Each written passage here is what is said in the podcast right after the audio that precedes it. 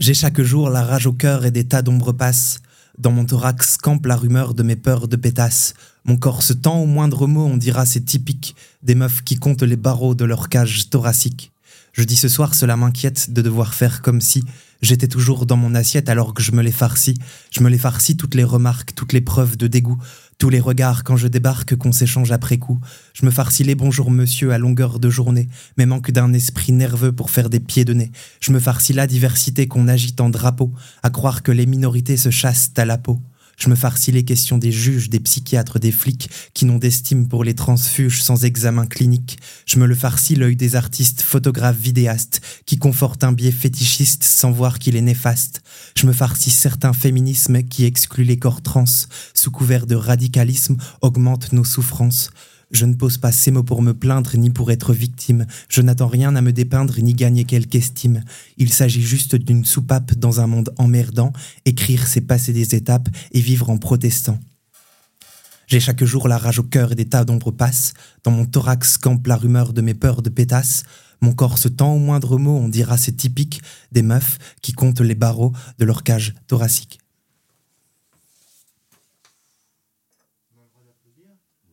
Franchement, c'était ouf.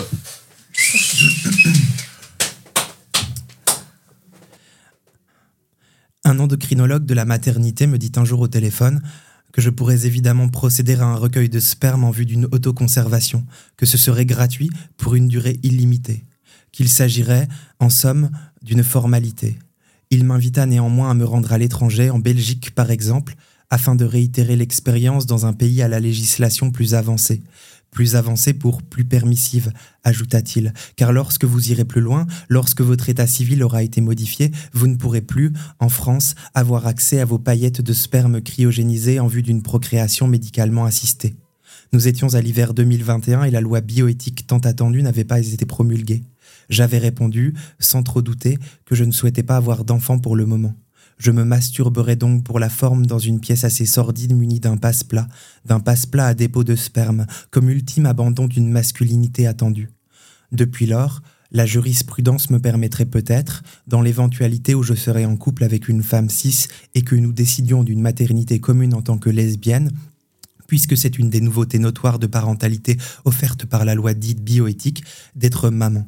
J'éprouve une joie vacillante à penser, à écrire et même à dire je pourrais être maman, avec un bon avocat, une meuf et du temps devant moi. Mais ne rêvons pas trop, je suis loin, quoique les représentants du gouvernement français se targuent d'annoncer d'avoir les mêmes droits procréatifs que les personnes cisgenres hétérosexuelles. Je me suis suffisamment mordu la langue devant tel discours bien pensant, mais néanmoins psychiatrisant, moqueur ou tout bonnement transphobe, et ce dans l'exercice de droits citoyens aussi fondamentaux que l'accès aux soins et le changement d'état civil, pour avoir la conviction, aux yeux des institutions auxquelles il m'arrive de m'en remettre, de représenter au pire un mal grandissant, au mieux un épiphénomène générationnel. Alors que le taux de testostérone qui circule dans mes veines est proche du néant, et que j'ai déserté depuis un bail toute pratique sexuelle au vu de ce qu'elle suscite de manière hégémonique, je ne puis m'en remettre qu'au cœur seul, à mon corps, à ce corps qui, quoique scruté sous toutes les coutures par la société binaire et pharmacienne dans laquelle nous vivons, mais aussi par moi-même, demeure l'unique focale digne d'intérêt d'une écriture de transfuge. Car évidemment, il ne peut s'agir ici ni plus ni moins que d'écriture en tant que médium, que véhicule de l'une vers l'autre, en tant qu'espace de circulation. Chaque jour, j'habite donc ce corps déviant comme une fenêtre sur le monde à agrandir, aux volets engoncés à faire voler en éclats. Sans cela, sans l'écriture tendue de ce corps en tant que sujet politique, social et poétique, je ne me verrai pas plus maman que recueil de sperme en paillettes cryogénisées. Voilà pourquoi.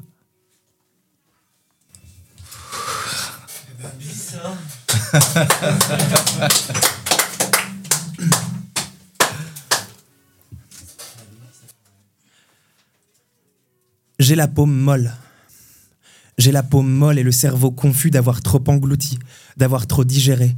Des actes, des actes, des gestes, des paroles à l'appel, des embouchures de déni, des vasques d'embrouille, des mares de limites non mesurées. J'ai le sang fracturé, la langue vérolée de fuites en avant, de courses, d'haleine épaisse, de tachycardie, à plus savoir comment diable tâter ramper le pouls du monde.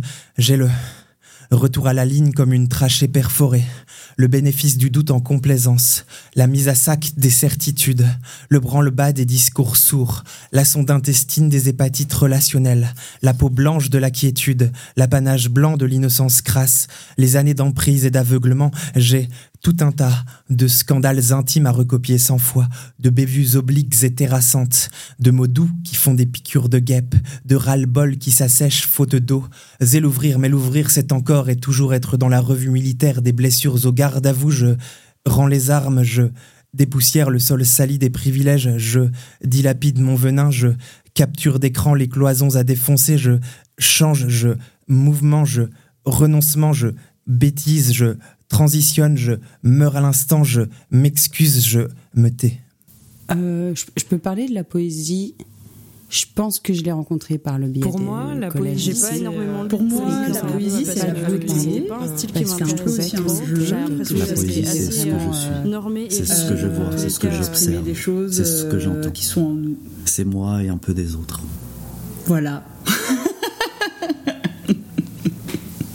Le podcast Poésie sur RCN.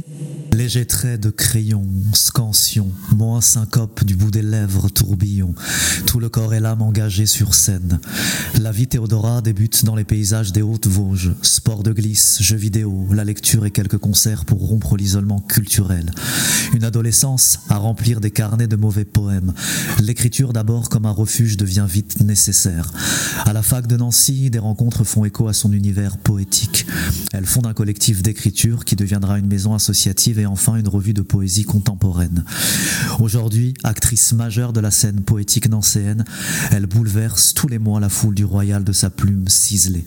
Sous son sein, la grenade, des explosions intérieures. Du corps transi à sa transition, la courbe de ses hanches fait aujourd'hui le tour de son cœur. On est très heureux, Théodora, de te recevoir dans notre émission.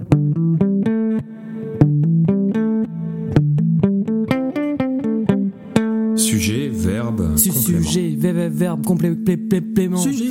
Verbe. Sujet, Complément. verbe, complément. Littérature, le podcast Poésie sur RCN. Merci infiniment Théodora pour ce que tu viens de nous partager. Euh, Aujourd'hui, euh, quoi- littérature euh, exceptionnelle parce que je ne suis pas avec Mouloud et pourtant Mouloud a réussi par le truchement de la technique eh bien, à nous envoyer un poème de présentation de toi. Euh, bah, J'espère que tu l'as bien apprécié. Comme, euh. Et quel poème Bonsoir à toutes et à tous, je suis très contente d'être là. Euh, oui, oui, il m'a fait beaucoup plaisir ce poème. J'y ai reconnu certains mots que j'avais moi-même utilisés, mais euh, mêlés aux siens, donc c'était euh, c'était plutôt touchant. Ah bah écoute, euh, merci euh, pour Mouloud, le message est passé. Et justement pour remplacer l'incroyable Mouloud, eh bien nul autre que euh, l'incroyable Isor, qui est l'une de nos sponsors, parce que Isor, tu as fait partie de notre crash test, de notre émission test lorsqu'on a démarré les bandes annonces du podcast littérature. Lit- Isor, est-ce que tu vas bien? Je vais très bien, je suis ravie d'être là avec vous, d'être là pour, pour Princesse Théodora. Merci beaucoup Isor. Eh bien, juste après, on va pouvoir ainsi euh, démarrer euh, la première rubrique sujet verbe complément, comme le disait ma maman. Eh bien, tout simplement, c'est ainsi qu'on commence une conversation, qu'on commence une phrase. Et pour apprendre, eh bien, à te connaître un petit peu, parce que le principe de littérature, c'est de connaître l'être humain derrière l'artiste, derrière la poétesse. Et pour ce faire, eh bien, euh, c'est bien de- d'en apprendre un peu plus sur toi. Donc, tout simplement, Théodora, qui es-tu? D'où viens-tu? Ah, carrément, ça, ça commence bien. Euh, bah, moi, je suis Théodora. Euh, J'habite à Nancy depuis une douzaine d'années maintenant, même un peu plus. Et euh, ben, à l'origine, comme le disait Mouloud dans le texte de présentation, euh, je viens des Hauts-de-Vosges, où j'ai passé mon enfance, en fait. Voilà pour la faire très brève. Bah écoute, t'en fais pas, personne n'est parfaite, il y a pas de mal, euh, les Vosges euh, contiennent beaucoup d'artistes euh, de renom. Et euh, dans les Vosges, justement, euh, plus jeunes, euh, bah, l'une des questions un peu euh, doudou fétiche de, de notre podcast, c'est aussi de savoir en tout cas dans quel terreau culturel vous avez baigné. Et donc euh, toi, plus jeune, euh, c'était quoi les objets de consommation culturelle qu'il y avait euh, chez toi? Que ce soit les livres, les, les posters, les CD, les films, euh, les sorties euh, T'as baigné dans quoi Entre la famille, les amis, euh, l'école, l'entourage social? Euh, ben, déjà, je peux dire que j'ai eu de la chance euh, parce que mes parents habitent dans un petit village dans les Hauts-de-Vosges, donc c'est pas mal isolé. Il n'y a pas de, il y a pas vraiment d'habitation autour, en tout cas proche. Donc j'ai pas vécu dans un quartier avec plein de gens, etc. J'étais plus isolé avec euh, mes frères et sœurs et un peu ma famille, quoi. Euh, mais malgré cet isolement, en fait, j'ai eu la chance de d'être euh, en lien avec euh, beaucoup d'objets culturels, comme tu disais. Euh, on allait régulièrement à la bibliothèque pas loin, emprunter des bandes dessinées, rencontrer des auteurs. mes parents nous ont emmenés très rapidement et très tôt dans des concerts. Donc je me souviens d'être à côté de Pogo alors que j'étais haute comme trois pommes, des trucs comme ça. Mais, mais ça, ça a vraiment formé quelque chose chez moi, en tout cas, cette, cette chance-là. Tes parents, ils avaient la, la cette culture de, de transmission et surtout de euh, vous fa- faire euh, connaître des lieux culturels tels que des médiathèques, des concerts, euh, parce que c'est pas donné forcément à tout Ouais. le monde, c'est un- Ouais, c'est particulier. ouais, ouais. Enfin, c'est quelque chose qui a toujours été là, et même dans la famille proche, on va dire, aller voir des concerts, des spectacles, c'était c'était quelque chose de très courant en tout cas.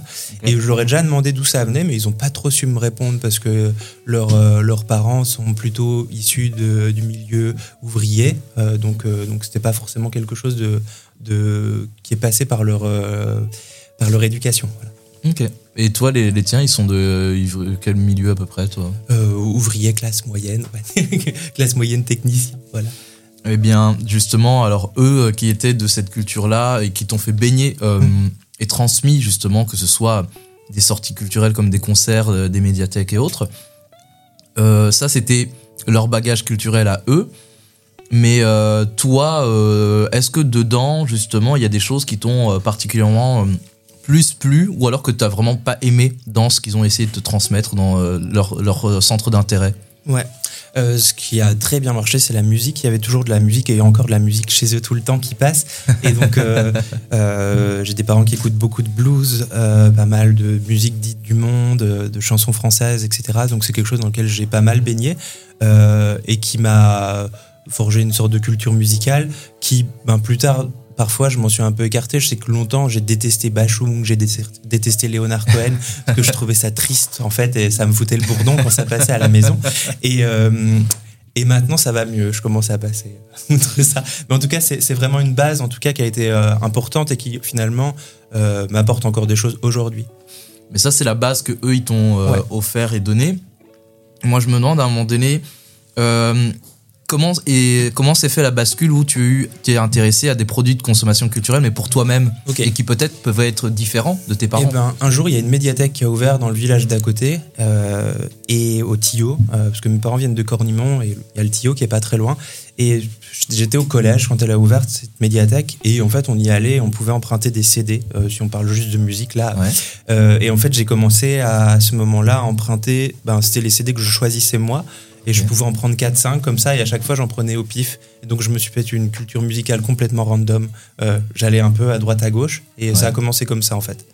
Et euh, bah justement, c'était quoi tes, tes influences euh, qui t'ont particulièrement plu musicalement? Il y en a eu beaucoup, mais. euh, Parce qu'apparemment, et- Léonard Cohen, c'était un peu et Bachung, c'était un peu mortifère. Je me donc souviens toi, c'est quoi les choses qui t'ont réveillé? un, un- un album qui m'avait marqué à cette époque-là, c'était un des premiers albums de Tricky, euh, le chanteur euh, anglais euh, qui faisait de la de Brighton, tout ça, et c'était Maxi Caillé, Maxine Caillé, je crois, quelque chose comme ça. Le, le nom m'échappe de, de son album. Mais ça, c'est un album des années 90 et qui a qui, a- qui m'a pas mal marqué à l'époque. C'est quoi comme genre de musique à peu près C'est de la. euh, le nom m'échappe. Euh, j'ai plus, j'ai plus le, le genre musical. Je pense que c'est le stress. Tu le décrirais comment? Euh, très euh, brumeux comme ça, avec une voix caverneuse et en même temps beaucoup de petits effets électroniques, etc. C'était quelque chose d'assez révolutionnaire à l'époque, comme Radiohead, tout ça. Trip-hop alors Oh, du trip-hop, merci beaucoup. Ah, très bien. On va avancer sur les questions un peu plus euh, proches euh, de, bah, de notre euh, terreau euh, à nous qui est aux, aux alentours de la poésie. Et justement, Mouloud a préparé une petite question pour toi. Je voulais te demander, c'était quoi tes influences musicales? Musical ou littéraire Les deux Les, deux, ok, justement. d'accord. Eh ben, en ce qui concerne l'écriture, euh, je crois que c'est venu assez tardivement. En tout cas, euh, pas, l'écriture, mais euh, le fait d'être influencé par des gens. J'ai longtemps écrit sans avoir vraiment d'influence. Et après, j'ai commencé à lire vraiment de la poésie au lycée. Je me souviens un jour, j'avais acheté une une anthologie de poésie, enfin poésie classique contemporaine, et je la lisais comme ça. Alors, je devais être en seconde et alors, je suis déjà trop loin. non, non, il non, n'y a pas de mal. En fait, c'est pas pour te couper, mais moi, c'est c'est les moments qui me fascinent parce que à chaque fois, je me demande, mais par quel accident de parcours on peut être ado et aller choper une anthologie de poésie? Parce que vraiment, c'est euh, personne fait ça. à part les ados bizarres, en fait. et je me demande justement, donc, toi, qu'est-ce qui s'est passé? Ben, Je crois que j'étais obligé, en fait. J'étais obligé, euh, en seconde, on devait acheter un livre, je crois que c'était celui-là, une anthologie de 99 poèmes, je me souviens, je l'ai encore. Sérieux euh, Ouais, ouais, parce qu'on a commencé à étudier très tôt la poésie. Et moi, ah, j'en écrivais déjà un petit peu. Votre établissement que vous avez eu, parce que c'est pas de tous les établissements scolaires qui faisaient ça. Donc, ok. et donc, t'es tombé dessus, comment tu l'as vécu ça, T'as as compris un truc Eh ben, parmi tous les poèmes que j'ai lus, il y avait un poème d'Henri Michaud, euh, le poète belge euh, du XXe siècle. Euh, il y avait un de ses poèmes, de, plutôt du début de son œuvre poétique. je pourrais plus dire c'est lequel aujourd'hui, mais en tout cas, je crois que c'était Mes possessions de mémoire. et en fait, ce poème-là, il m'a marqué parce qu'en fait, j'avais jamais lu ça, j'avais jamais vu ça. C'est un, poème qui aujourd'hui pourrait paraître comme assez classique dans dans ce qui se fait aujourd'hui euh, à côté. C'est voilà. Mais mais en tout cas, euh, qui m'a marqué. Voilà, c'est un des premiers un des premiers textes où je me suis dit c'est ça que je veux. Et après du coup j'ai commencé à acheter ben, des recueils d'Henri Michaud et puis euh, petit à petit à lire d'autres poètes et d'autres poétesses. Ça a commencé comme ça. Alors moi ça me ça me pose mille et une questions de d'où est-ce que tu viens, comment se fait le l'entourage social autour de toi? Parce que tu me dis que tu avais un entourage social un peu classe moyenne, mi-ouvrier et, et pour autant t'as baigné dans un entourage mais vachement érudit culturellement parce que tu vois euh, aller choper de la poésie aller dans des concerts etc moi je suis d'une famille euh, de hum, d'enseignants de profs de magistrats et pour autant euh, moi le, hip hop c'était ma vie tu vois. Et honnêtement des poètes etc allez niquer vos mères je comprenais rien du tout. Ça, ça m'emmerdait mais de ouf. Et alors que justement je suis d'un terreau très intellectualo bourgeois. Et moi je suis passé à côté je me sentais comme un teubé dans ce genre de milieu là et ça me, ça me, ça me fascine de me rendre compte que ce transfuge de classe, en fait, de comment ça s'est fait, comment ça s'est opéré. T'as un regard, une analyse sur ça? Euh, Pas spécialement, mais peut-être le fait de pas y être obligé. Voilà, il y avait quelque chose de. Mes parents faisaient ça par plaisir, par exemple. Euh, j'avais une grande sœur aussi qui m'a pas mal transmis. Enfin, j'ai une grande sœur qui m'a pas mal transmis de choses. Euh, et donc, on était dans quelque chose de. C'était, c'était là, quoi, en fait. C'était du plaisir. Il n'y avait pas une histoire de vouloir prouver quelque chose. Je crois que c'était quelque chose d'assez simple. Ok, bah c'est ouf. Et donc euh, avec euh, tout ça, euh, chemin faisant, comment est-ce que tu t'es lancé dans l'idée de pratiquer la poésie un peu plus souvent maintenant Parce qu'au fur et à mesure, à devenir adulte, dans ton évolution de, du lycée avec la fac et autres, comment est-ce que tu as continué ce chemin là-dedans j'ai envie de raconter en fait comment j'ai écrit mon premier poème. Parce que je me suis dit que c'était important. c'était euh, j'étais en CM2 et on avait un nouvel institut, un nouveau maître qui était arrivé dans l'école et qui prenait la direction. Et euh, il nous faisait faire euh, tout ce qui était activité artistique mais à fond quoi. On faisait de la musique, du chant, de l'art plastique et, et un jour il nous a dit d'écrire un poème.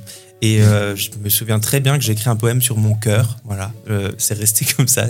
Je, ne pourrais pas le dire aujourd'hui, je m'en souviens pas. C'était un court texte et je me, je me, vois encore dans la salle de classe à l'écrire et comme si c'était une évidence en fait. Et, euh, et, en fait, ça a commencé comme ça par ce cet instit qui m'a, enfin, qui nous a invités en fait à écrire un, poème. Et après ça, j'ai laissé ça de côté parce qu'on était au collège et c'est pas des choses qu'on fait au collège jusqu'à être un peu en adolescence. Et là, ma grande sœur m'a offert un carnet et c'est là que j'ai écrit mes premiers textes vraiment à l'adolescence. Et là, j'ai enchaîné des carnets, des carnets, des carnets. Super. Euh, ça a commencé euh, comme ça. Ok. Et plus loin, donc euh, la question, ma question était très intéressée, mais je voulais venir justement à, au niveau de la fac quand vous avez justement lancé le, du coup, votre groupe, votre collectif de poésie que vous aviez justement. Comment comment ça s'est fait? À quel moment on se dit à plusieurs euh, déjà qu'on n'est pas seul, qu'on aime la poésie et qu'on va faire des trucs avec? Euh, Quand c'est arrivé, ça, j'étais déjà en, Je suis passé à la fac de lettres, j'y ai passé 5 ans. Euh, j'ai fait un master de lettres de manière assez classique. et en master, en fait, on était une bonne bande comme ça et pas mal. Enfin, on était 5-6 à vraiment aimer la poésie, en fait, à en lire, etc. À se passer des textes comme ça. Il y avait quelque chose d'assez naturel. Et il y a deux personnes parmi nous, en fait, qui avaient vraiment idée, enfin, l'envie que ce soit quelque chose, un rendez-vous un peu régulier dans lequel on puisse se retrouver, mais aussi écrire ensemble, etc. Et, euh, et en fait, on a commencé à se réunir, c'était, je crois, en novembre 2012, euh, au centre culturel autogéré, donc le centre euh, Anar qui a fermé depuis rue Mont-Désert. Et on se retrouvait tous les lundis de c'était 20h, 22h et puis 18h, 20h. On a fait ça pendant 7 ans en fait. Donc tous les lundis, on se retrouvait. Euh, il y avait des séances thématiques avec une personne qui avait préparé quelque chose autour d'un poète, d'une poétesse, d'un mouvement, euh, qui faisait un petit pitch comme ça autour des autres. On lisait des textes ensemble et puis on faisait euh, un atelier d'écriture à la suite. Ça durait deux heures. C'était bonne rigolade. Des fois, il y avait trois personnes. Des fois, il y en avait 15. C'était mmh. c'était quelque chose qui a été tenu aussi vraiment euh, difficilement sur la fin parce que comme tous les collectifs, et eh ben, c'est parfois difficile à tenir dans le long terme, mais on a quand même fait ça pendant 7 ans. Euh, bah, c'est un beau palmarès. Et en termes de créativité poétique, est-ce que ça a été un, terreau d'émulation, de création, ou est-ce que de temps en temps ça pouvait être bloqué euh, Toi, comment tu as traversé ça dans ton art à toi? Moi, j'écrivais que là. Voilà, en fait, j'écrivais que là. Ah mais en fait, j'écrivais un texte par semaine, donc c'était déjà beaucoup. C'était des textes tout pétés, écrits une bière à la main pendant 10 minutes. mais en fait, j'écrivais quoi. Et, euh, et j'écrivais avec des amis. Et en fait, aujourd'hui, je me dis c'était vraiment une chance de euh, d'avoir un cercle amical euh, qui partage cette passion-là avec moi. Parce que pour d'autres choses, ben, des fois, je déplore de ne pas avoir eu, je sais pas, une bande d'amis qui faisait de la musique et faire de la musique avec. mais par contre, en fait, je me rappelle dans ces moments-là qu'en fait, j'avais des amis qui aimaient la poésie. C'est quand même cool, quoi, en fait, de partager cette passion-là et de pouvoir en faire parce que ça, c'est le début de l'histoire, mais après, on en a mm. fait autre chose, quoi, de cette passion. Donc. Euh. Ouais, super. Et on arrive bientôt à la clôture de cette première partie. Et donc, bah, pour, euh, juste pour plaisanter, est-ce que par exemple, tu aurais des Madeleines de Proust, des, euh, des, des, des, œuvres poétiques, littéraires ou des artistes dont tu tu ne te lasses jamais, qui sont tes doudous et vraiment euh, tu ne t'ennuies jamais de les lire, de les, de les relire, de les revoir euh, régulièrement euh, je suis contente que tu poses cette question parce que j'avais peur que tu la poses et d'avoir un vrai blanc euh, au micro. Du coup, hier soir, dans ma chambre, j'ai fait le tour de ma bibliothèque et j'ai sorti chaque livre où je me disais ça pourrait être un livre important pour moi et j'ai ramené un sac de livres. Je me suis dit que c'était un peu démesuré, je vais pas les lister comme ça, mais euh, mais je vais quand même en sortir quelques-uns et je me dis en fait ça me permet de les matérialiser et de pas parler dans le vent.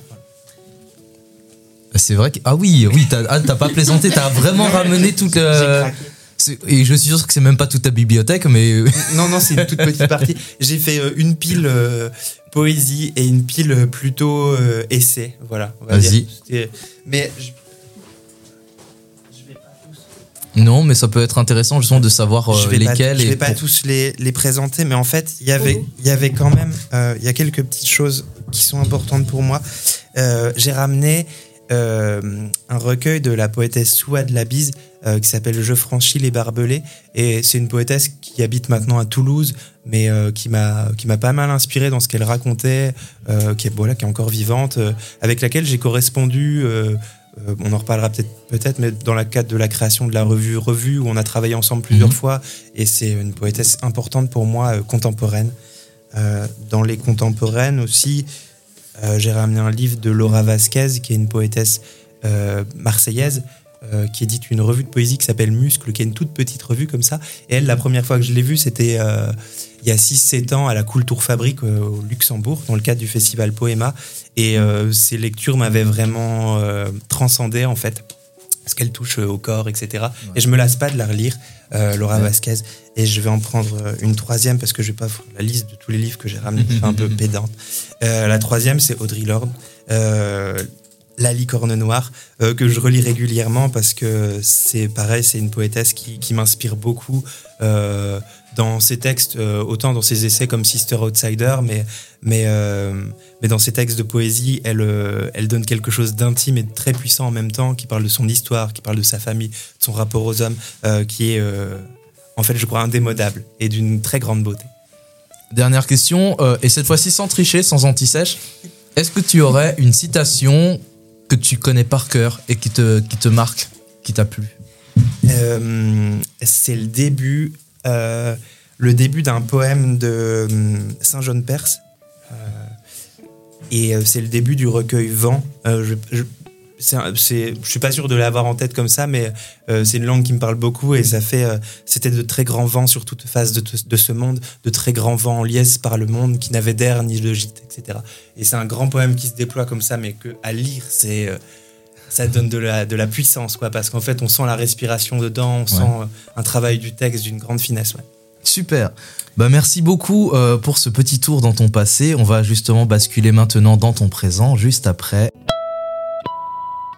Virgule. Euh, virgule, Ouvrez les guillemets. ouvrez les guillemets. Virgule, ouvrez les guillemets. Virgule, euh, ouvrez les guillemets. Virgule. Ouvrez les guillemets. Littérature, le podcast Poésie sur RCN. Nous sommes maintenant dans la deuxième partie euh, littérature, euh, la partie un peu plus sur ton présent, sur euh, ce que tu vis et surtout comment est-ce que tu vis la poésie aujourd'hui dans ton quotidien parce que je le redis, on s'intéresse à l'être humain et pas à, uniquement à l'artiste. Et donc toi, dans ton quotidien, quelle place occupe la poésie? Aujourd'hui, elle occupe plus une grande place. Euh, elle Ah a longtemps occupé euh, les dernières années une très grande place, et maintenant, c'est plus quelque chose de euh, qui me prend beaucoup de temps en fait. Voilà, D'accord. quelque chose d'assez ponctuel. En fait, euh, je vais pas euh, te mentir, Tanguy. Je crois que j'écris vraiment. euh, un texte euh, l'avant-veille du coiffé slam, hein, une fois par mois. J'en suis à la plus à côté des carnets, des choses comme ça, mais Bah, c'est voilà. déjà énorme que d'arriver du coup à écrire. euh, Bah, nous, les scènes slam euh, qu'on fait au Royal, c'est tous les, les premiers mercredis du mois. D'ailleurs, venez si vous êtes sur Nancy, vous êtes les bienvenus. Mais donc, ça veut dire que déjà, tu as une cadence d'écriture de une fois par mois, ce qui est euh, énorme parce que euh, toute cette question que je voulais te poser, c'est parce que euh, comment est-ce qu'on fait, comment tu gères toi d'essayer d'écrire de la poésie avec le quotidien, c'est-à-dire faire des courses, euh, payer ses factures, euh, appeler sa maman, ses parents, etc., euh, les, les collègues, les amis. Comment est-ce que tu que- quelle place prend la poésie alors que tu as une vie où à un moment donné euh, t'as faim, tu dois tu dois te faire à manger, cuisiner, etc. En fait, pour moi, c'est une chose parmi d'autres, quoi. C'est, euh, c'est-à-dire que j'aime autant cuisiner, je crois, que écrire des poèmes. Enfin, c'est aussi important pour moi. Euh, sauf que cuisiner, je dois le faire tous les jours. Euh, mais ça fait partie de ma vie de manière. euh, a- ça fait partie de ma vie, c'est-à-dire que je la mets pas sur un piédestal, l'écriture, euh, l'écriture poétique non plus. Elle est là quand. Quand il y a un peu l'urgence, parce que j'aime bien participer au Coiffé Slam, donc ça c'est un peu une urgence temporelle, mais aussi quand il y a des, des urgences émotionnelles, je sais pas, je traverse quelque chose euh, qui manque un peu de clarté, euh, qui me fait euh, ressentir des émotions assez intenses et que j'arrive pas trop à, à déterminer, ben, l'écriture en fait va m'aider à libérer quelque chose. voilà. Et souvent un texte, il vient alors que j'y ai longtemps pensé, mais c'est inconscient, c'est là dans ma tête. Il y a un texte que je lirai euh, pour finir tout à l'heure. Je l'avais en tête depuis un mois, mais je savais qu'il serait là un jour et je le laissais euh, patienter comme ça, mais j'y touche pas. Et souvent, une fois qu'il est écrit, il est écrit. J'y. Et justement, euh, quels sont les éléments déclencheurs d'une écriture généralement? Euh, je suis pas sûr de comprendre cette question. Bah, mm, quand euh, tu dis que généralement ça a macéré, t'avais déjà euh, la question en tête et qu'après tu finis par l'écrire. Est-ce que tu arrives à, à- à cibler euh, d'où est-ce que te vient euh, une volonté d'écrire sur un sujet? Comment tu choisis les, les besoins, les choses qui, sur lesquelles tu as besoin poétiquement d'exprimer de Des tripes, je pense. Ouais, juste des tripes. Ça part de là. Après, je peux conscientiser un petit peu, mais ça vient de. Ouais, c'est plus inconscient de- C'est ouais, un ok. truc qui est là, quoi. Et euh, ouais, c'est très inconscient au départ. Ok, d'accord. Euh, généralement, c'est c'est où que tu écris et à quelle fréquence? Est-ce que euh, tu es, tu es de ceux qui écrivent euh, tard la nuit, euh, à 3 heures du matin en pleine insomnie, euh, dans les toilettes parce qu'il n'y a pas le temps entre deux pauses au travail? C'est quoi tes fréquences et tes lieux d'écriture? Les trains, j'aime beaucoup écrire en train, euh, mais ça fait écrire mal, mais j'aime bien écrire. Euh, ma chambre, voilà, ma chambre, le salon chez moi des fois, mais ma chambre est plutôt euh, en début de soirée. Voilà, j'aime bien que ce soit pas la dernière chose que je fasse de la journée, parce que souvent j'écris un texte, je fais autre chose. Par exemple, je vais cuisiner ou euh, je vais regarder un film, je vais discuter avec mes colocataires, je sais pas. Et ensuite, j'y reviens un peu plus tard parce que j'ai besoin de le, de le finir, quoi. Ça s'écrit pas en une tra- d'une traite, quoi. Ok. Euh, nous, on a ici la chance de, t'avoir vu, de te voir en plus de t'entendre. Et euh, tout à l'heure, euh, ça m'a interpellé parce qu'à chaque fois que je te vois, je trouve que tu as vraiment une gestuelle dans ton corps quand tu t'exprimes parce qu'en plus tu as la main qui bouge beaucoup, etc., qui est en rythme, etc. Et je me demande justement, est-ce que tu as une réflexion sur la place de ton corps dans ta poésie? Quelle place occupe ton corps? Ben euh, oui, oui, le, corps sa- est central. bah, comme je euh. enfin, en fait, il est même central dans les, les textes que j'écris. En fait, Euh, je parle souvent du corps, de mon corps, etc. Euh, mais dans la, au moment où je lis, je crois que c'est pas quelque chose. euh, c'est pas une chose à laquelle je pense, euh, que je conscientise. C'est là, ça s'est fait. à chaque fois que je lis, j'ai besoin de bouger parce que mes mains, elles me permettent de, de garder ce rythme de la parole, en fait, d'être vraiment dans le texte. Et, Ça te euh, permet d'avoir un tempo, un rythme. Ouais, ouais. et ce mouvement du corps, en fait, il me permet d'être juste dans le texte. C'est-à-dire que quand je lis un texte, euh, la plupart du temps, je pense pas à autre chose. J'ai pas de pensée parasite. Ok. Euh, ce que j'arrive pas à faire, par exemple, à côté, je fais de la contrebasse, par exemple, et je suis très facilement parasité euh, dans les pensées. Ok. Euh, je sais pas pourquoi, mais en tout cas, la lecture, le fait d'être avec ce corps en mouvement, ça me permet de rester juste, voilà, sur la ligne comme ça, entre les virgules, voilà. les petites pauses qui vont apparaître. C'est très beau euh, la façon que tu as de le dire ça. Et justement, bah, sur ce corps euh, qui est en mouvement, euh, est-ce que tu as aussi une réflexion sur justement comment tu habilles ce corps? C'est-à-dire, est-ce que là, par exemple, comment tu es habillé, etc. et tout C'est un truc que je pose beaucoup aux artistes parce que je me demande, est-ce que vous avez, en, tant qu'artiste, une réflexion sur comment est-ce qu'il faut s'apprêter pour être vu et entendu face au public? Donc, est-ce que tu as aussi une réflexion sur les vêtements? Est-ce que tu prends ta veste préférée parce que tu veux être vraiment stylé pour, etc. Euh, est-ce que du coup euh, c'est sincère ou il n'y a pas un peu de manipulation justement dans la façon que l'on a de se présenter face aux gens? Euh, les habits, c'est très important pour moi. C'est souvent des habits de friperie, de vide dressing, etc., qui ont une histoire.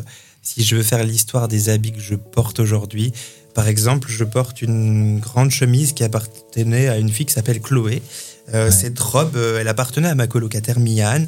Euh, ce collant, il vient de un troc euh, de troc parisien et la culotte que je porte je l'ai cousue voilà. Euh, et donc en fait tout, tout ça c'est des choses qui ont euh, moi j'aime bien que les, les habits aient une histoire en fait. Ouais. et, et je les porte d'abord pour ça en fait souvent, parce qu'ils ont une histoire. Alors oui il y a la classe il y a le fait de jouer avec les couleurs etc qui sont des choses qui me parlent. Et évidemment que j'aime bien attirer les regards avoir, avoir de la- de l'attention sur moi etc mais avant avant ça je crois qu'il y a l'histoire de ces habits. Et quand tu as cette attention sur toi, quand tu as euh, ce regard, euh, toi qui es artiste euh, sur scène, comment est-ce que tu reçois les retours des, gens et quels, sont les, types de retours que tu as sur ta poésie, sur ta personne, que ce soit des compliments ou peut-être des critiques plus négatives Comment est-ce que tu, affrontes les, les retours sur ta poésie et quels sont les types de retours qu'on t'a déjà fait, que ce soit notamment sur les poèmes que tu viens de nous faire ou sur d'autres que l'on ne connaît pas encore? Euh, avant, j'avais très peur des retours. Je savais pas où me mettre, mais ça doit être assez courant. J'avais juste envie de fuir ou qu'on me laisse tranquille. Euh, maintenant, je me suis fait une raison, euh, c'est-à-dire que j'arrive à les accueillir avec le maximum d'écoute que, que je puisse donner. En tout cas, après une lecture, des fois, on est un peu essoufflé, on a dit quelque chose qui était important pour nous. Bref, il y a souvent des personnes qui viennent me voir après des lectures et me dire. Euh, euh, qu'ils ou elles ont aimé, euh, que ça, leur a, euh, ça les a touchés là-dessus, à ce moment-là, euh, pour telle raison. Donc c'est euh, c'est une situation qui n'était pas difficile au départ, mais maintenant je crois que j'arrive à voir ça comme un dialogue avec la personne, voilà, et pas juste une personne va me dire quelque chose, mais souvent moi ça me permet euh, bah, de me faire euh, une nouvelle connaissance, peut-être une nouvelle amie, etc. Et, et c'est comme ça que je le vois en fait, comme le début d'un dia- d'un dialogue. Moi je le commence au micro de manière un peu spectaculaire, mais ensuite derrière il, va, il peut se jouer quelque chose de plus intime, et voilà. Depuis le début qu'on est en train de parler, il y a, y a quelque chose de fabuleux euh, parce que en plus on se connaît en dehors même du podcast et à chaque fois qu'on discute, je trouve que déjà naturellement dans ta façon de parler, dans ta prosodie, tu as déjà une forme de musicalité qui est vraiment particulière parce que tu as une ponctuation qui, euh, qui fait vraiment fait mouche. euh, je me, en tout cas, j'ai rarement entendu des personnes parler avec un si beau phrasé, avec de tels déliés vraiment sur chaque sonorité, euh, fin de phrase, fin de mot. Et quand en plus tu es en situation de poème, tu pousses le trait encore plus loin. Et moi, je, ça, me, ça, me, ça me fascine et ça me questionne. À quel, à quel moment tu fais exprès? Est-ce que c'est naturellement ça te vient? Est-ce que tu as vraiment un rôle, un personnage où tu te dis là, il faut que je ponctue euh, cette intonation particulière? Comment est-ce que tu as créé cette, euh, cette prosodie, cette, cette sonorité que tu as qui est si particulière quand tu, quand tu fais tes poèmes? Euh, en lisant à l'oral, enfin en lisant à voix haute, je crois, petit à petit. J'ai toujours, enfin, ça fait longtemps que je suis à l'aise avec le fait de lire des choses en public. Euh, ça m'a jamais trop fait peur. Parler en public comme ça, euh, là, de moi aujourd'hui, ça, ça me fait très peur. mais euh, parler devant un public avec un texte à la main, ça me fait peur, mais moins. Et parler pour annoncer des événements, des choses comme ça, alors là, j'ai zéro stress. Mais tout ça pour dire que ben, j'ai beaucoup euh, travaillé la lecture orale, en fait. J'ai beaucoup travaillé ça. Et je sais pas d'où ça vient, cette manière de parler. C'est ma manière de parler, voilà, je crois. J'en ai pas d'autres. En tout cas, c'est pas un jeu, quoi. Voilà, c'est pas un jeu. Euh, Ouais. Si, bah, si, quand je lis euh, au micro, ou euh, euh, oui, je travaille mes textes parce que je veux qu'il y ait une intention dans, dans la manière de lire. Mais ma- la manière dont je parle au quotidien, elle est juste, j'ai envie de dire, naturelle. Dernière petite question de cette rubrique. euh, comment est-ce que tu reçois les compliments? Est-ce que tu es à l'aise avec?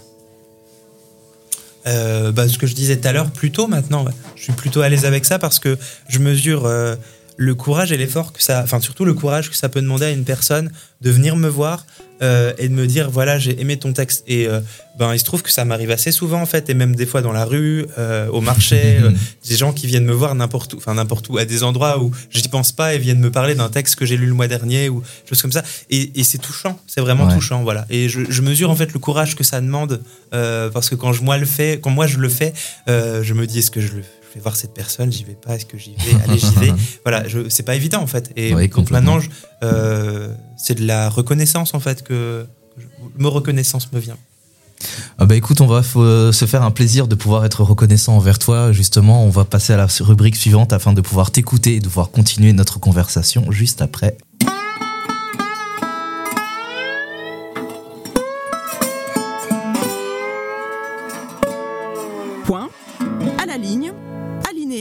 Alinéa, Point et trois à la petits ligne, points. alinéa et trois petits Pointe points. à la ligne, alinéa et trois petits points. Littérature, le podcast Poésie sur RCN.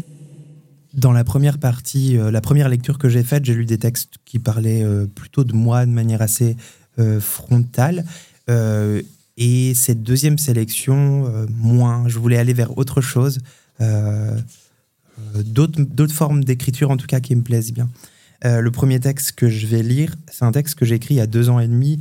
Euh, C'était suite euh, au suicide d'une jeune étudiante trans qui s'appelait Douna, qui s'est suicidée le 23 septembre 2020. Et ça arrive malheureusement régulièrement et chaque année. Mais en tout cas, à l'occasion de son décès, j'avais écrit ce texte en fait qui me parlait. Il, parle un peu de moi aussi, mais en tout cas qui me permettait de me connecter à elle à ce moment-là. Et c'est un texte que j'ai choisi de lire aujourd'hui. C'est un peu plombant, mais euh, je vous promets que par la suite, ce sera plus léger. Le pire, dit-elle, c'est au réveil, les matins d'automne. L'air de la chambre charrie l'humidité des sols. Mon corps étouffe sous double couette. Mon corps nu, dit-elle, corps déserté, corps de transfuge aux antipodes des normes établies, séculaire, asphyxiante, dont le réveil, justement, ravive la présence, écrasante, comme double couette sur corps nu.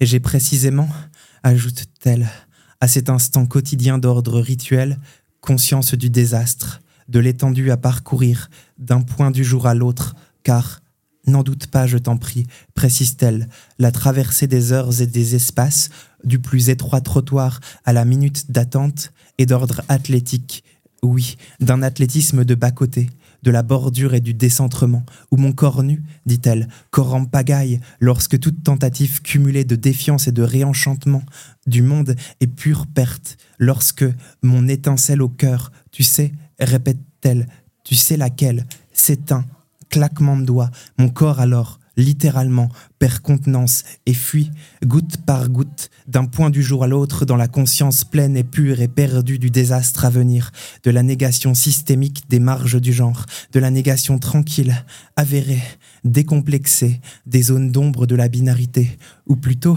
dit-elle, des zones libres et foutraques et indéfinies et indéfrichables et indécodables et immodérées, et folles et bizarres et bancales et belles à crever, et vivifiantes et transitoires et clandestines, oui, oui, complète-t-elle, c'est précisément la négation de ces zones qu'il s'agit de combattre. Oui, Oui, c'est de cette négation précise et vomitive que découle la fuite, l'effritement de mon armure de corps et de toutes ces armures de corps en partance, corps courageux et beaux et inventifs et sexuels, corps vibrants et colorés et dansants, corps mêlés et mouvants et rampants et tenaces, que l'intuition fragile et redoutable des drames à venir rend flamboyant et proche de la fin, si proche de la fin, reprend-elle, que chaque instant est un saut dans le vide.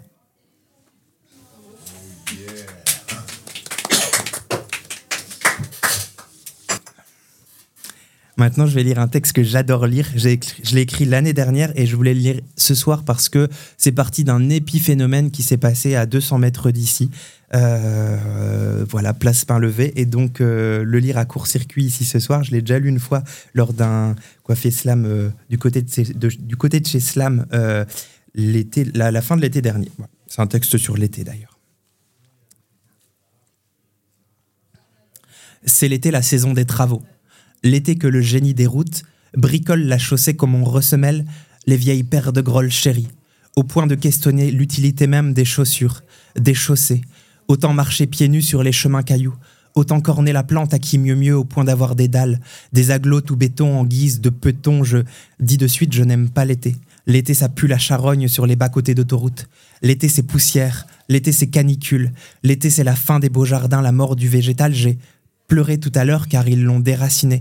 Oui, c'est à l'angle des rues Émile Bertin, Anatole France, place Pain-Levé, Nancy, 54 000.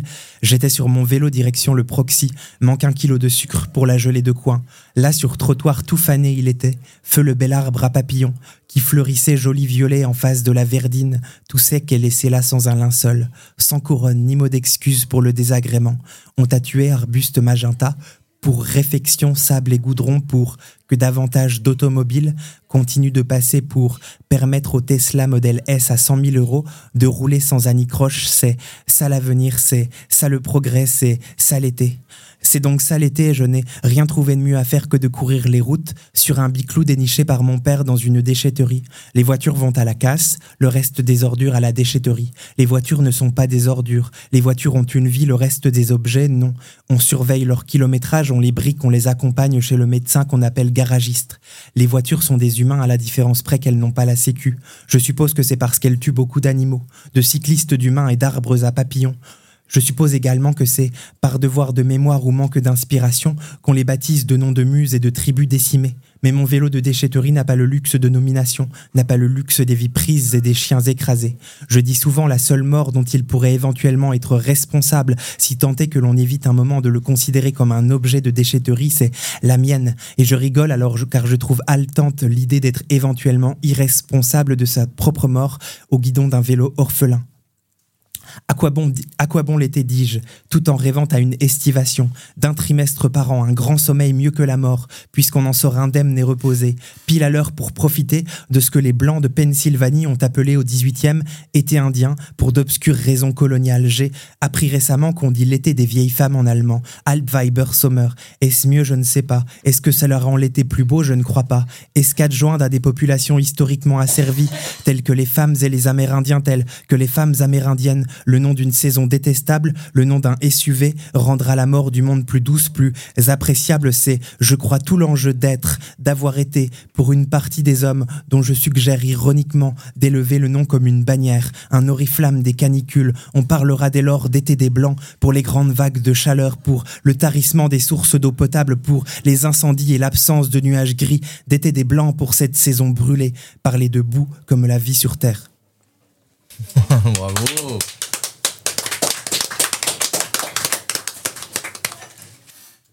Et enfin, un dernier texte euh, que j'avais euh, lu euh, pour le coiffé slam du mois de février.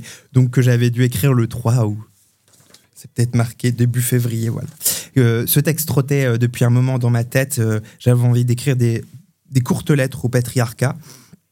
Et ça m'a pris un soir et ça a été très rapide en fait. C'était comme, comme une évidence, c'était là. Cher patriarcat, je songe à l'écriture de cette lettre depuis quelques jours. L'idée m'en est venue en pédalant dans les rues, le regard tourné vers l'intérieur de ma tête. J'ai vu cette lettre rédigée, j'ai vu que sa clôture me faisait du bien, j'ai vu que c'était une bonne chose. Cher patriarcat, Depuis la rémission de ton cancer de la prostate, je ne te reconnais plus. L'expérience d'une potentielle mort imminente t'a profondément changé. Où sont passées la brute épaisse, le rire gras, la main au cul, l'impunité totale? Qu'as-tu fait de ta condescendance, ta confiance en toi, ta médiocrité? Qu'es-tu devenu? Cher patriarcat, ta disparition a entraîné quelques bouleversements notoires. D'aucuns n'avaient prédit la chute d'un système, mais au final, on a gagné des promesses, une flopée d'améliorations et l'ouverture des frontières. Ensuite, tout le monde s'est dégonflé et s'en est remis aux déesses. Si encore cela avait permis quelques prises de conscience collective, davantage d'amour ou d'étincelles dans les yeux. Malheureusement non. Je dois dire que j'ai trouvé ça con. Ton départ a laissé un grand vide. Cher patriarcat, hier, Ezra et Joe sont venus à la maison pour l'injection de testostérone du second. Tu vas dire que je suis ridicule, mais l'image de cette aiguille qui pénétrant la peau des fesses de Joe me fait frémir encore. Si ma libido n'était pas complètement détraquée par les hormones, je désirerais des corps pour ce genre de scène flamboyante. Plus tard, nous avons bu du thé en parlant de domination et d'oppression. Je leur ai avoué que tu es mon grand-père. Au début, elles ont rigolé et ne m'ont pas cru. C'est en comparant les photos que je suis parvenu à leur faire entendre raison. Personne ne peut nier que j'ai les yeux, le nez et les pommettes de mon grand patriarcat. Cher patriarcat, je culpabilise un peu. Lundi, tandis que je passais à proximité du café central, tes copains de bistrot, tes frères de zinc, comme tu te plaisais à les appeler, m'ont hélé depuis la porte-fenêtre de la terrasse. Ils m'ont dit des trucs méchants. Il y avait toute la bande. Capitalisme avec ses grands airs fourbes, colonialisme en déambulateur, féminicide un peu en retrait, genre on sait jamais ce qu'ils pensent, écocide bien rétamé au rhum charrette. Si sexisme n'a pas tardé à débouler pour se coller à eux toutes ces vieilles têtes de crapauds dans l'encadrure. Cela aurait donné une belle photo posthume pour la mort du vieux monde. C'est à peu près ce que je leur ai balancé avant de déguerpir Fissa. Maintenant, je regrette car je n'aime pas être insultante envers les vieux. Cher patriarcat, chaque décision unique, chaque remarque désobligeante, chaque situation blessante du quotidien te rappelle à mon bon souvenir. C'est dire à quel point tu peines à disparaître malgré ta mort annoncée en noir et blanc sur les murs des grandes villes. Donne-moi le secret de l'immortalité. Cher patriarcat, tu t'es présenté tout à l'heure sous les traits d'un jeune agent immobilier. Nous n'avons pu en placer une avec mes colocataires car tu faisais le coq et coupé court à toute suggestion. Comme si notre avis n'avait aucune validité, nos idées stupides, nos prétentions ridicules. Je me suis demandé quelle place on pourrait te donner si tu apparaissais du jour au lendemain sur Terre, nouvelle entité d'une galaxie lointaine. J'ai pensé que tu ferais bien le vent. Un vent faible, tiède et fétide, dont on sentirait à peine le souffle. Quelque chose de passager de volatile. Cher patriarcat, c'est en lisant Bell Hooks que j'ai trouvé les mots qui te définissent convenablement. Elle écrit page 113 d'à propos d'amour. Le patriarcat, comme tout système de domination, par exemple le racisme, est une forme de sociabilisation qui fait croire à tout le monde que, dans toute relation humaine, il existe un inférieur et un supérieur, un fort et un faible, et qu'il est donc naturel que les puissants dominent les faibles. Je suis touché par sa façon de te replacer au centre de la relation humaine, là où souvent on semble te désigner comme une chose évanescente. Plus loin, l'autrice ajoute cette phrase qui me fait vibrer comme toutes les évidences saines que je peux lire. Dans toute situation sociale où prévaut l'éthique de l'amour, il ne peut y avoir de domination. Cher patriarcat, il y a quelques années, j'ai porté le masque que tu m'avais offert à l'occasion de mon anniversaire. C'était un masque magique qui me rendait plus vive, plus sûre de moi. Je n'ai pas vu tout de suite qu'il était plein de forces occultes qui me donnaient du pouvoir sur les autres. Avec lui, avec toi en lui, j'ai blessé et perdu des personnes pour lesquelles j'éprouvais un très grand amour. Ce masque est désormais enterré dans un endroit secret. Maintenant, je vais partout le visage nu, car c'est l'âme nue, fragile et vulnérable que je veux planer sur mon monde quotidien. Cher patriarcat, je t'invite à ne pas répondre à mes lettres.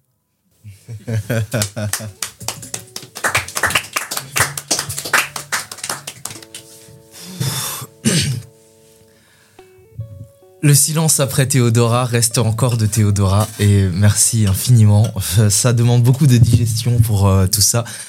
Euh, là, la dernière partie, c'est plus euh, vraiment euh, commentaire, réception de comment on a reçu les poèmes. Donc, toi aussi, Isor, si tu as envie de rebondir sur comment tu as traversé la conversation et les poèmes de Théodora, n'hésite pas. Théodora, pour moi, c'est. ta poésie m'a toujours coupé le souffle. Mais voilà, littéralement coupé le souffle.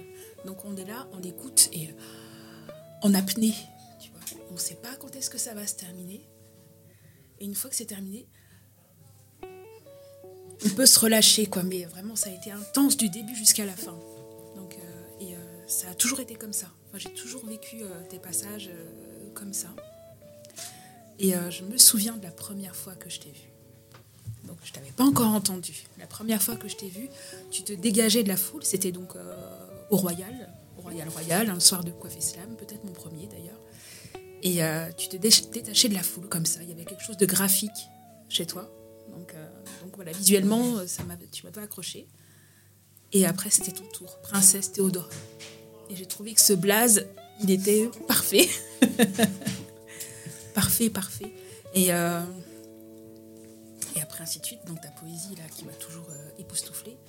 Et, et de, de t'entendre, là, ce soir, j'aurais d'autres mots à dire. Euh, je trouve ta poésie euh, calligraphique. Ah oui, oui. Je te rejoins, ouais, complètement sur ça. Donc avec euh, une harmonie, une régularité, enfin une rythmique, enfin, un peu comme, comme de, comme, de l'orfèvrerie, mais de l'horlogerie. Tu vois, t'imagines une montre suisse. enfin, Voilà. Donc ça se, ça se déroule comme ça et on le sent comme ça. Donc ça, ça rejoint ce que disait Tanguy dans la précision, dans la, dans, pas- dans- et par dans la finesse de, de, de ta diction et, de, Ouais. et de, on va dire, de, Et pour aller plus loin dans la métaphore de la calligraphie, que tes mots, les, les métaphores que tu utilises euh, sont véritablement des images, donc des métaphores, mais en plus de belles images, d'où l'orfèvrerie, où on sent que euh, tes images, tu les as polies et vraiment, euh, c'est pour ça que je te posais la question même sur ton apparence, à quel moment serait-ce de la manipulation, parce que c'est tellement bien soigné que je me demande, mais à un moment donné, ça t'arrive pas de péter, tu vois, de, de- de déborder, de, parce que c'est tellement beau. Je me dis, mais est-ce que tous les jours tu parles aussi bien? En fait, c'est- impressionnant. Euh, vas-y, vas-y. Non, bah déjà, merci pour votre retour. Merci Isa pour euh, ce témoignage touchant. Je, crois. Je vais m'en souvenir dans un coin de mon cœur. merci de l'occasion. Euh, bah, avec tout ça, moi j'aurais euh, vraiment mis une question sur euh, tout ce que tu as réussi à nous dire, à nous partager. Et euh, premièrement, je suis interpellé par justement sur euh, tes mots, ton vocabulaire, parce que tu as cette justesse de mélanger le langage soutenu et le, et le châtié. Et euh, je me questionne de euh, où est-ce que tu situes le vulgaire dans ta poésie? Parce que c'est très beau, c'est très élogieux et en même temps, il y a quand même de temps en temps des mots crus, des mots euh, châtiés, roturiers. Et, et, je- et en fait, si je te pose cette question, c'est parce que je suis très mal à l'aise de te dire ça, parce que en même temps, les causes que tu défendes, que tu, que tu abordes, les sujets que tu abordes, en fait, c'est pas le vocabulaire qui est vulgaire, c'est le les phénomènes que tu, dé- que tu dénonces, mais je connais, on connaît tous un Jean-Michel euh, de droite qui euh, pourrait s'offusquer de oh, comment osez-vous dire ça? Et je me demande euh, où est-ce que tu situes, tu jauges le, niveau de vulgarité dans, ton, dans ta poésie? Par euh, vulgarité, genre des mots crus, des choses comme ça? Ouais, mots crus et même les sujets en fait. Ah, bah, les sujets, ils sont pas vulgaires, je trouve. C'est. C'est- Enfin, c'est des sujets que je considère pas comme vulgaires. C'est Ouais. des sujets importants. Enfin, je, je- je- je me souvent je me sers de mes textes pour euh, en fait aborder des sujets qui me tiennent à cœur, mais je les trouve pas vulgaires en fait. euh, Et moi non plus, en fait, là, je faisais l'avocat du diable et c'est un, oui, truc de connard des- de droite, je suis désolé.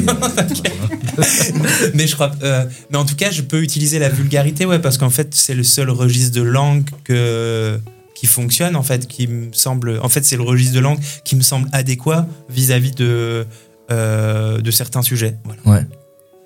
Et, de certains types de personnes, de certains comportements, de Et- certains traits de société. Et justement, bah, toi qui prends la parole sur, euh, sur ces sujets, sur ces comportements où euh, justement euh, d'autres se taisent, déjà comment est-ce que tu fais toi pour être capable de prendre la parole sur ces thématiques-là? Euh, comment est-ce que tu vis euh, le silence d'autrui en fait euh, que ce soit sur le suicide de Dounia que ce soit vis-à-vis des personnes trans comment est-ce que tu as eu un jour la ouais le pouvoir la, la, puissance d'être capable d'oser extirper ça parce que c'est pas facile et ça fait du bien en fait d'avoir quelqu'un qui justement arrive à montrer que c'est possible et que c'est important de prendre position? Heureusement, je suis pas la seule. Il y en a beaucoup et la parole, elle est quand même aussi euh, beaucoup euh, prise aujourd'hui. Euh, bon, si on parle de transidentité ou de combat, de combat queer en général, mais mais en fait, moi, je- ça m'inspire que d'autres le fassent et en fait, je sais pas, c'est venu assez facilement et naturellement parce qu'en fait, c'est ma vie, c'est moi et donc je me voyais pas faire autre chose en fait. Euh, alors peut-être que ça demande parfois un peu de courage, etc. Mais ben, jamais on m'a fait taire en fait. Jamais on m'a dit tu dis n'importe quoi. Euh, voilà, ça m'est jamais arrivé. Et euh, ben j'ai cette chance-là, en tout cas d'habiter ici, en, tout cas, de- en tout cas à Nancy, et que de jamais avoir été emmerdé parce que je prenais la parole en fait. Voilà. Et justement, je sais que euh, dans, euh, tu l'as très bien dit dans la lettre au patriarcat que tu ne souhaitais pas qu'il te réponde, mais je me demande justement euh, quels sont les, les genres de, enfin genre justement c'est drôle de dire, quels sont les genres de de retours euh, que euh, les gens euh, peuvent ou t'aurais déjà fait sur ce genre de poème de thématique. Est-ce que t'as vraiment justement les Jean-Michel de droite qui râlent, qui font un ouin, on peut plus rien dire, c'était mieux avant, ou est-ce que t'as des personnes qui se questionnent, qui se surprennent à avoir à être bousculées en fait dans leur dans leur confort?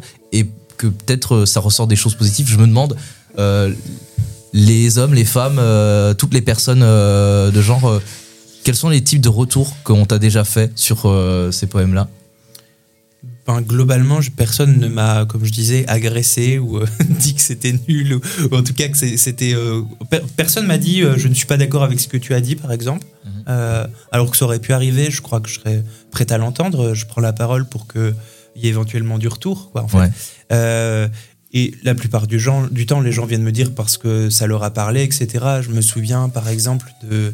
Euh, après une lecture au théâtre de Mont-Désert là, euh, en juin dernier, euh, d'un grand-père qui était venu me parler pour me dire que ça l'avait touché, ce que je lisais, j'avais lu des extraits d'un journal et ça l'avait touché parce que il me parlait de son petit-fils trans, etc. Et que du coup, voilà, il y avait une résonance avec ce que lui vivait en tant que grand-père vis-à-vis de ce petit-fils et du coup, voilà, ce genre de retour en fait que je vis qui permettent finalement d'ouvrir le dialogue avec ou de permettre à des peut-être euh, humblement euh, permettre à des gens euh, qui oseraient pas en parler ou alors euh, qui seraient dans des situations peut-être un peu compliquées de pouvoir venir me voir. Et en fait ben si j'ai pris le micro pour parler de ça c'est qu'ensuite je pense que je suis apte à mener une conversation sur le sujet. Et donc parfois je me fais presque plus confidente de certaines personnes qui viennent me voir. Ok. Et tu as abordé justement euh, pas seulement le patriarcat, mais en plus euh, tous ces nombreux copains, euh, comme tu l'as si bien dit dans ton. C'était merveilleusement euh, pris comme angle d'attaque. Et bah justement, euh, comment tu t'en sors au quotidien avec euh, patriarcat et tous ses copains Euh, Parce que le vrai problème, c'est que justement, il y en a pas qu'un. En fait, ils sont tous entremêlés, d'où la question de les aborder par le prisme de l'intersectionnalité. Et toi, où est-ce que tu te situes et comment tu, comment tu abordes, comment tu les combats, comment tu tu tu tu t'en sors, tu t'extirpes de ça? Déjà j'ai de la chance ils sont pas tous sur mon dos hein. Ouais. Je- Déjà, je suis blanche, donc euh, voilà. Euh, mais euh, comment je m'en sors? En retenant ma respiration la plupart du temps, euh, je crois, au quotidien, en retenant ma respiration. Parce que ben, mon métier, je, je travaille dans une bibliothèque aujourd'hui, je suis bibliothécaire et donc euh, je suis agent de la fonction publique. Donc euh, face à plusieurs centaines de gens par jour à qui je dis bonjour, etc. Et, euh, et en fait, à qui je, en tant que fonctionnaire, en fait, je vais garder de donner mon avis. Donc en fait, je retiens ma respiration tous les jours. Ouais, je retiens ma respiration tous les jours. Donc le fait de revenir en vélo euh, me permet de faire la soupape comme ça euh, ou l'écriture, mais euh, mais je le vis, je le vis pas toujours bien. Je le vis de manière, en tout cas, euh, vis-à-vis euh, de choses qu'on appelle le cis-sexisme ou euh, euh, c'est-à-dire le fait de euh, pour les personnes cis en fait de reproduire des, des attitudes sexistes mais aussi euh, en tant que personne cisgenre c'est-à-dire que avec ces privilèges là c'est des choses que je vis vraiment tous les jours au quotidien dans mon travail. Heureusement pas chez moi mais dans mon travail. Et et qui est pas toujours évident à vivre. Voilà qui qui me demande une sorte de détachement qui parfois je trouve ça euh, je trouve ça douloureux de me, devoir me détacher de mes émotions en fait Ouais. à ce moment-là. Là où j'aimerais pouvoir euh, peut-être euh, être davantage en colère, euh, Bien sûr. euh, exprimer toutes ces émotions plutôt dites négatives que je que je vis moments. Ben, moi, je te rejoins totalement parce que c'est c'est l'un des trucs sur lesquels on régulièrement, on, on- maintenant, on, on se vénère avec Mouloud. et On, a pris le pli d'accepter d'être en colère parce que justement, il y a plein de sujets sur ce genre de thématique-là où on en a marre en fait de devoir se taire, de gérer nos émotions. Là où t'as euh, justement Finkelkraut et Jean-Michel Michu qui eux ont le droit d'être en colère. On va les écouter jusqu'au bout. C'est pas fatigant de temps en temps. T'as pas des, des, lieux d'exutoire où tu peux juste être en colère euh, parce que euh, à un moment donné, en fait, euh, on va péter un plomb si on n'arrive pas nous, nous aussi en fait à pouvoir euh, à, à pouvoir à pouvoir être en colère. Et moi, justement, avec Mouloud, comme c'est un super pote, régulièrement, ah, on est en colère, on a dit, franchement, on en a marre du racisme, etc. On dit, allez, vous niquez-vous, etc. et tout. On a besoin d'expulser. Toi, c'est quoi tes soupapes d'expul- pour expulser en plus du vélo? Quand tu rentres Euh, pleurer, pleurer, ça m'aide beaucoup. C'est une bonne soupape, Ouais. mais soupape euh, humaine en tout cas. Ouais, clairement. euh, qui permet de. Ça, c'est peut-être celle que j'utilise le plus avec le fait de faire du vélo. Euh, être en colère, etc., c'est pas quelque chose que, qui est facile pour moi. En tout cas, montrer ma colère, etc. euh, même aller. Euh, je vais régulièrement en manif, mais c'est rare que je chante fort des slogans, des choses comme ça. Je suis pas très à l'aise avec ça. En fait, mon corps dans l'espace public, il est compliqué de base, et donc euh, Ouais. j'essaye de dealer un peu avec, mais il n'y a pas de solution. euh, Il y a pas de solution magique. Ben, je te rejoins sur ça parce que moi j'ai un, notamment ne serait-ce qu'en manif et tout, tu vois, régulièrement je suis, je suis, un- je suis très mal à l'aise par exemple euh, dans les dans les manifs euh, féministes, moi je suis très mal à l'aise par exemple avec l'hymne des femmes qui euh, qui est un super chant, mais par contre la, la tirade sur euh, nous femmes esclaves, euh, nous sommes le continent noir, tu vois, à chaque fois, moi ça me met super mal à l'aise et euh, et en plus je- donc je suis un homme donc effectivement je suis peut-être en plus euh, pas forcément bien placé de venir mansplainer, dire ah vous ça c'est dérangeant etc.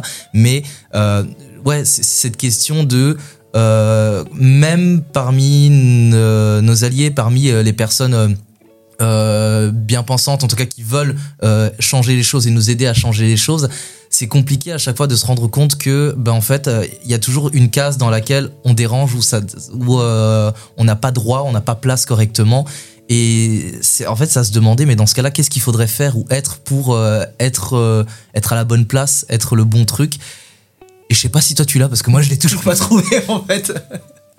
Euh, déjà, c'est vrai qu'à chaque fois, c'est dommage cette histoire d'hymne des femmes parce qu'en fait, il existe des versions différentes euh, Ouais. écrites et qui sont euh, très belles aussi et où il n'y a pas Ouais. ce passage euh, euh, problématique. Euh, et en ce qui concerne ta question, je pense qu'il n'y a pas de solution, euh, il n'y a pas de solution miracle dans la société dans laquelle, dans les sociétés dans lesquelles on vit en tout cas. Euh, mais euh, ça va peut-être être bateau ce que je vais dire, mais euh, moi j'arrive à trouver de la paix euh, en fait euh, en laissant un peu passer des fois des choses, voilà, en les laissant couler parce qu'en fait en me disant que elles m'atteignent pas forcément euh, et les autres en fait à, à y être. En fait, je, suis pas, je suis pas à l'aise avec la. Tu peux me la reposer cette question? J'ai envie d'avoir plus de temps pour y répondre. Bah, il y a pas de souci. C'est euh, tout simplement, euh, bah en fait, euh, c'est saoulant de jamais être à la bonne place parce que même parmi les bonnes personnes, en fait, il y a toujours un moment où ça coince, etc. Et donc, oui, je vais un peu mieux la reformuler, mais comment euh, être sûr qu'on est avec les bonnes personnes, euh, les, en tout cas des, des- des personnes euh, les moins toxiques, comment trouver le, le lieu le moins où on dérange le moins, en tout cas où on serait le le plus safe, en- euh, le plus en sûreté? Je pense qu'il n'existe pas, en fait. Il n'existe pas ce lieu idyllique où tout le monde. euh, Ouais, je tout, sais. tout le monde est euh, tendre avec tout le monde, à l'écoute, etc. Mais en fait, je crois que euh, il faut, en tout cas, il faut. il- L'idéal dans, dans une vie, c'est d'avoir, euh, de pouvoir graviter dans différents espaces dans lesquels il va y avoir des valeurs communes, des valeurs qu'on va partager avec d'autres personnes, que ce soit de manière individuelle ou collective. Mais on pourra jamais partager toutes les valeurs et toutes les bonnes manières d'être euh, sans blesser les autres euh, au même endroit. Je crois que ça n'existe pas. Et mais en tout cas, il faut que ponctuellement ça puisse se faire. Alors oui, dans des espaces de non-mixité, mais aussi en famille, etc. Je crois qu'en fait, je crois que c'est possible partout. Euh, c'est possible Ouais. partout, dans, dans l'idéal, hein, mais, mais pas tout le temps. Voilà. C'est magnifique. Franchement, je pense que même tu as réussi à nous faire un superbe mot de la fin. Donc, euh, merci infiniment, Théodora, pour euh, Cette poésie riche et puissante. Merci Tanguy, merci Mouloud, merci Isor, merci le public, merci Court Circuit. Bah, merci beaucoup d'être venu. Euh, je le répéterai mille fois. Littérature, c'est euh, le podcast poésie fait pour désacraliser la poésie parce qu'on n'a pas besoin de dévorer un dictionnaire pour en faire. La poésie, ça nous appartient à nous tous et toutes. Et euh, bah, tu as réussi à nous le prouver parce que quel que soit euh, d'où est-ce que l'on vient et d'où est-ce que l'on parle, la poésie, c'est puissant. Tu es puissante. Et merci infiniment, Théodora. À très bientôt.